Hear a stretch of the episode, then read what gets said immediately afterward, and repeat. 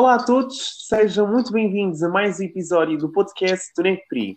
O meu nome é Diogo Santos e o tema de hoje será sobre comunicação política.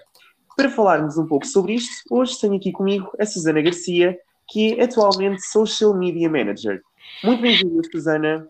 Muito obrigada e muito obrigada pelo vosso convite. É sempre um privilégio voltar a casa e poder falar com o NECPRI e muito obrigado eh, por teres aceito o nosso convite, por estares aqui hoje à conversa comigo. Vamos então começar eh, com a primeira questão. Eh, como é que sentes que foi o teu percurso em CPRI? Ou seja, ao longo daqueles três anos de licenciatura na nova FCSH, quais é que foram, no fundo, as tuas maiores dificuldades, se é que as tiveste, as tuas experiências, os momentos mais positivos que levas? Conta-nos um bocadinho do teu percurso na licenciatura. Eu acredito que dificuldades todos tivemos, maiores, menores, em diferentes alturas. Eu tive aquela grande dificuldade de pertencer à turma 2020, aquelas pessoas que um dia à tarde estavam a ter aulas, saíram, foram ao Consabor e foi declarada uma pandemia e vamos todos para casa e o que é que vai ser e nem voltámos sequer para a nossa queima das fitas. Acho que essa foi a dificuldade que nos uniu a todos e que todos sentimos. Depois tive aquelas dificuldades completamente normais de um estudante deslocado, chegar a uma nova cidade, a uma nova faculdade, a novos desafios, perceber que aquilo que me era pedido não era só ser excelente aluna, também crescer enquanto pessoa, e isso traz-me às experiências que fui tendo, porque cresci tanto dentro como fora da sala de aula. Ah, e como é que tu descobriste a área que gostarias um dia de seguir profissionalmente? Bom, essa pergunta começa comigo a querer ser médica, neurocientista, uh, engenheira, mil e uma coisas, até que um dia estava na Futurália e eu queria falar com a nova Medical School, porque eu queria ser médica, e encontrei uh, os novos embaixadores e comecei a falar sobre a nova SSH. E começaram a falar de ciências da comunicação, ciências políticas internacionais, a, a traçarem um bocadinho o meu perfil, e o que é que tu gostas, o que é que tu não gostas, e, eu, e ficou aquele bichinho, e será que eu quero isto, e será que eu até gosto? E facto que é facto é que acabei por me licenciar em Ciência Política e Relações Internacionais e enquanto me licenciava fui fazendo vários projetos e no meio desses projetos eu descobri que gostava mesmo de comunicar com as pessoas e de passar uma mensagem e não só passar a mensagem, como muitas vezes apenas distribuir a mensagem e descobri muito também através do NECPRI o mundo das redes sociais e da tecnologia e de como podemos conectar tudo isto e a passo e passo, irmos descobrindo a nossa vocação. Porque descobrir a área que gostamos de seguir é bastante limitado, porque nós a cada momento vamos sendo pessoas novas, vamos nos desenvolvendo, vamos tendo novas experiências, vamos aperfeiçoando e se calhar estas capacidades que eu sei que tenho e resultam nesta área, daqui a amanhã podem resultar numa nova, sempre crescendo, sempre com autoconhecimento e sabendo sempre aquilo que queremos, essencialmente. Eu acho que o facto de nós termos sempre ideias de diferentes áreas para engraçarmos, eu acho que isso é um bocadinho comum a todos os jovens. Aliás, Sim, tu, dúvida. tu disseste que estavas com interesse em seguir medicina, então tu vieste de ciências e tecnologias, creio eu. Vim, sim. Ok, impacto acho, acho que não sou a única, acho que é uma coisa que acontece bastante uh, em CPRI. Sim. Vir de ciências e tecnologias, e desculpem, a minha média não foi usada para os cursos tradicionalmente médias altas foi para aquilo que eu queria fazer. E sendo que Ciência Política e Relações Internacionais tem uma média que cada vez cresce mais é e que nos deve deixar cada vez mais orgulhosos, mas também temos a responsabilidade, de, enquanto estamos a estudar no curso, de apontarmos o que resulta e o que não resulta, para nós também ajudarmos a construir um curso que na nova tem cada vez mais renome. Concordo, sem dúvida. Atualmente, em termos comparativos, o que é que tu estás a fazer? Tu estás onde te imaginaste que estarias após a licenciatura?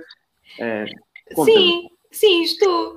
Aquilo que eu estou a fazer atualmente, conforme referiste, é aquilo para que eu já andava a trabalhar durante a licenciatura, com muitos projetos extracurriculares e voluntariados, e lá está, isto é muito importante. Construímos não só o currículo, mas também o nosso, a nossa experiência, o nosso currículo vitae, mas não só por escrito, não só eu tenho este certificado, eu tenho esta formação, não, eu estive, eu fiz. E muito sinceramente, a única coisa que me falta para cumprir os meus objetivos profissionais é ser locutora de rádio. Fica aqui, fica aqui a dica. Fica já aqui o apelo. Aliás, o já apelo. temos um podcast, já é um início. Uh, onde é que tu uh, descobriste esta paixão pela comunicação? Eu, já, eu acho que já tinha referido há pouco, mas no entanto, a comunicação sempre tive, sempre escrevi bem, sempre gostei de escrever, sempre gostei de ler, sempre gostei de falar, sempre gostei comunicar não só de um para muitos, mas no um para um e de falar com as pessoas e de ser uma pessoa de pessoas. No entanto, e faz todo sentido dizer isto num podcast do NECPRI, o NECPRI tem várias valências enquanto núcleo e uma delas é o grupo de comunicação. E foi precisamente por aí que eu comecei. E comecei a descobrir várias partes da comunicação, o design de comunicação, o escrever os textos, o planear as redes sociais, e começa a ser um bocadinho viciante ter sempre esta que é um processo que ao mesmo tempo é mecânico e não é. Ou seja, tu tens que ter todas aquelas skills e ires repetindo o processo porque estás a carregar todo um ano letivo de iniciativas, mas ao mesmo tempo tens que ser criativo e tens que chegar ao teu público e tens que definir o teu público. E todo este processo começou a ser viciante e a fazer-me querer explorar mais e continuar sempre a aprofundar. Eu acredito que eu vou estudar comunicação para o resto da vida, seja com formações ou com não formações, em contato com as pessoas, a participar em projetos, porque a comunicação é precisamente isto: é ser uma pessoa de pessoas e estar para elas.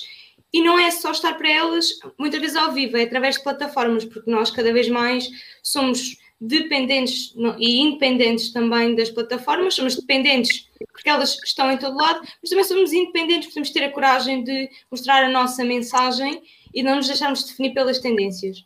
Aliás, inclusivamente, tu, após a licenciatura, ingressaste no mestrado em comunicação, portanto, Sim. Só mostra que, que queres seguir mesmo esta área. E para quem não conhece esta, esta área de estudos, da comunicação política, Podes-nos explicar de que forma é que a comunicação e a política estão conectadas e qual é que é a utilidade desta área eh, para hoje, para os dias de hoje?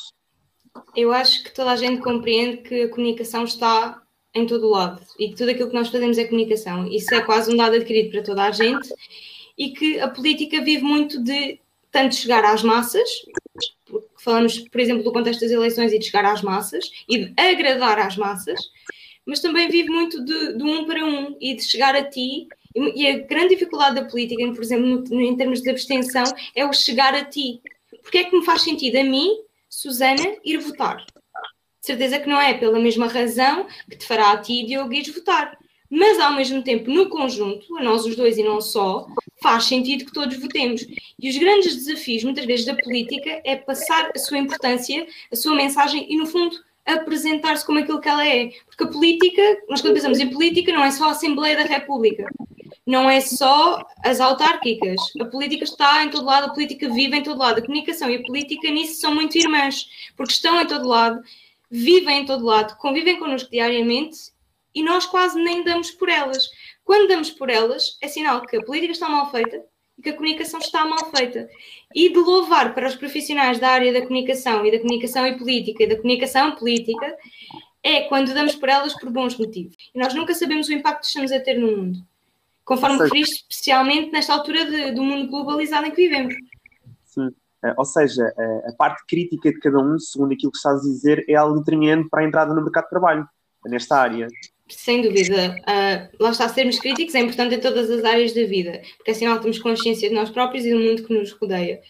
E entrar no mercado de trabalho é toda uma transição um bocadinho, não diria dura, mas é diferente estares a trabalhar que estás a estudar. E nós todos sofremos aquele embate e aquele impacto. Eu estou a trabalhar. E se formos críticos e se formos conscientes, soubermos os nossos, os nossos defeitos, as nossas qualidades, aquilo que procuramos no mercado de trabalho, aquilo que podemos dar, aquilo que queremos também receber, porque é um processo de troca, é muito mais fácil. E, e já que estamos a falar desta, desta importância destas duas áreas, da comunicação e da política, uh, atualmente, quais é são as, as tendências que vês para a comunicação política num futuro próximo? E seria muito inteligente, por parte da comunicação política, usar precisamente esta capacidade para, como eu disse há pouco, aprender a apresentar-se e aprender a acrescentar que a política é uma área tão relevante como todas as outras, não só porque está em todo o lado, mas porque também convém que lembremos as pessoas que ela é uma área em si. E as tendências vão ser precisamente a digitalização e os canais serem cada vez mais digitais, e é, vivemos num mundo em que nós somos constantemente bombardeados por publicidade. Sim, sem e, dúvida. E o nicho preferencial da publicidade é preferencialmente as redes sociais e o meio digital. E se esta publicidade começar a ter mensagens políticas? Como é que vamos começar a gerir isso? Como é que vamos começar a gerir, se calhar, a polarização que, por exemplo, se refere que existe no Facebook? Eventos como, por exemplo, o que está a chegar agora da Web Summit, que são sobre tecnologia, mas que já convidam a política Como é que nós vamos conseguir gerir isto e garantir que isto vai num bom sentido? E qual é que é o bom sentido? Sendo que o que faz sentido agora, no dia de hoje, daqui a cinco anos provavelmente não fará. E nós temos que estar sempre num processo de revisão e sermos sempre muito atentos para aquilo que vem de futuro. Mas não nos podemos esquecer das necessidades do presente. E a comunicação política vai estar constantemente neste, neste jogo. E o que é que faz sentido agora e o que é que vem a seguir.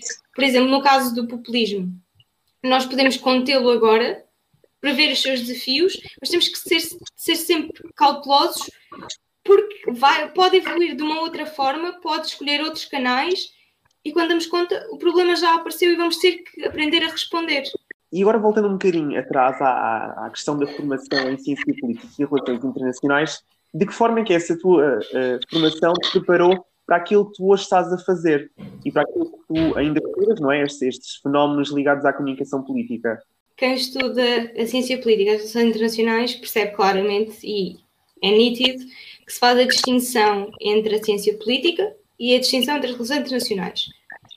E muitas vezes, por brincadeira, no curso diz que são as pessoas de ciência política e as pessoas de relações internacionais. Verdade. Eu, ten, eu tendencialmente era uma pessoa de ciência política, mas uh, estas duas áreas conferem duas coisas bastante diferentes. A ciência política é a base da estrutura. Estudar a estrutura, como é que as coisas funcionam, porque é que elas são como são. Não digo que não se aplique nas relações internacionais, porque aplica, mas é a base da estrutura e de entender o funcionamento e a arquitetura, sobretudo a arquitetura das coisas. E as relações internacionais podem ter como como faz todo o sentido, esta, esta vertente mais de estudar a estrutura e porque é que as coisas são como são, mas tem uma grande, uma grande vertente, perdão, e que no fundo também é uma virtude de exploração e de investigação e de ir mais além, porque as relações internacionais tratam questões relativas ao cenário internacional e que são questões vivas, que não só são aquilo que tu leste nos livros, são aquilo que, estão, que está em constante atualização. Portanto, ter a capacidade de juntar esta parte analítica e de previsão e de análise para uma capacidade de expansão e de, e de criação de novas ideias e de novos assuntos, acho que beneficia qualquer pessoa em qualquer área. Porque tu tens que saber perceber como é que as coisas são para poderes avançar em frente. E nem tanto, se calhar, as temáticas da ciência política, as temáticas de relações internacionais, mas a forma como este curso estruturou o teu pensamento para teres estas mais-valias. Portanto, te tornas uma pessoa extremamente analítica, como uma pessoa com bastante capacidade de exploração e desenvolvimento e de, e de criação e de fruição de ideias. E acho que isto é bastante importante para qualquer profissão que tu possas vir a ter. Uh, e antes de terminarmos, lance-te uma última questão, talvez mais virada uh, para os alunos que neste momento, como eu, estão a terminar a licenciatura, estão no último ano, mas acaba também por ser uh, para todos os alunos de Força. Ciências Internacionais. Como tu sabes, porque já passaste por isso, pensar no que vem depois da licenciatura, no que queremos fazer, é sempre um processo, às vezes, que suscita muitas dúvidas e alguns medos, alguns receios. Qual é que é o conselho que dás para estas pessoas que estão a terminar o curso e para todos os outros que vão lá chegar? Eu vou dar o conselho mais clichê e que já se ouviu em mais lados e que já toda a gente sabe, que é o sejam vocês próprios. E todos nós ouvimos isto, e sejam vocês próprios, e façam a vossa cena, e façam a vossa coisa, e não sei quê. Mas isto é totalmente verdade. Porque a licenciatura acaba, vocês podem optar por um mestrado, por uma pós-graduação, por um gap year, por uma viagem aos Himalaias, aquilo que vocês quiserem. E vocês vão, inevitavelmente, entrar no mercado de trabalho. E vai acontecer uma coisa: o mercado de trabalho vai olhar para vocês como um bolo. E vocês têm várias fatias. E vai haver esta empresa que puxa esta fatia. E vai haver aquela empresa que puxa aquela fatia. E vai haver outra empresa que puxa aquela fatia. Se vocês começarem a pensar que só a fatia número 5 é que é válida e que só a fatia número 5 é que faz de vocês bons profissionais e transformam todo o vosso bolo numa única fatia, só a empresa cria a fatia número 5 é que vos vai buscar. Depois perdem a oportunidade de, se calhar, mais 15, 20 fatias que houvesse no bolo, que seriam mais 15, 20 empresas, empregadores, entidades, aquilo que vocês quiserem chamar, vos irem buscar a vocês. Porque aquilo que resulta muito bem num empregador pode não resultar muito bem noutro. E no final vocês têm que se lembrar que vocês são, e está na palavra e está no nome, um recurso humano. Eu serem um recurso humano, tenho que investir em vocês próprios enquanto seres humanos. Sim, tenho as minhas hard skills, percebo muito sobre a minha área, na minha formação, mas também preciso ter as minhas soft skills. Como é que eu tenho as minhas soft skills? Sendo eu mesmo. Se sou uma pessoa mais extrovertida, sou mais extrovertido. Se sou mais introvertido, tenho as minhas capacidades, sou mais observador, mas sem nunca anular em nada que seja vosso. porque pode parecer que hoje não vai ser usado, que nunca vai valer a pena, que nunca vão gostar daquela vossa forma excêntrica de expor as ideias, mas pode aparecer um dia em que aparece alguém e que vos vai buscar precisamente porque vocês sabem usar o Canva, porque vocês sabem processar texto a alta velocidade no Word, por qualquer coisa, e vocês podem ter ali o emprego que realmente vos realiza. E se nunca desistirem de vocês, vai sempre correr bem no final.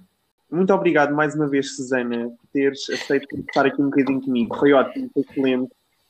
E com este agradecimento concluímos então os nossos 20 minutos, pelo menos 20 minutos de hoje. Lembro que qualquer dúvida que vos surja, estamos aqui para vos ajudar no que for necessário e para tal basta entrar em contato connosco através de alguma das nossas redes sociais.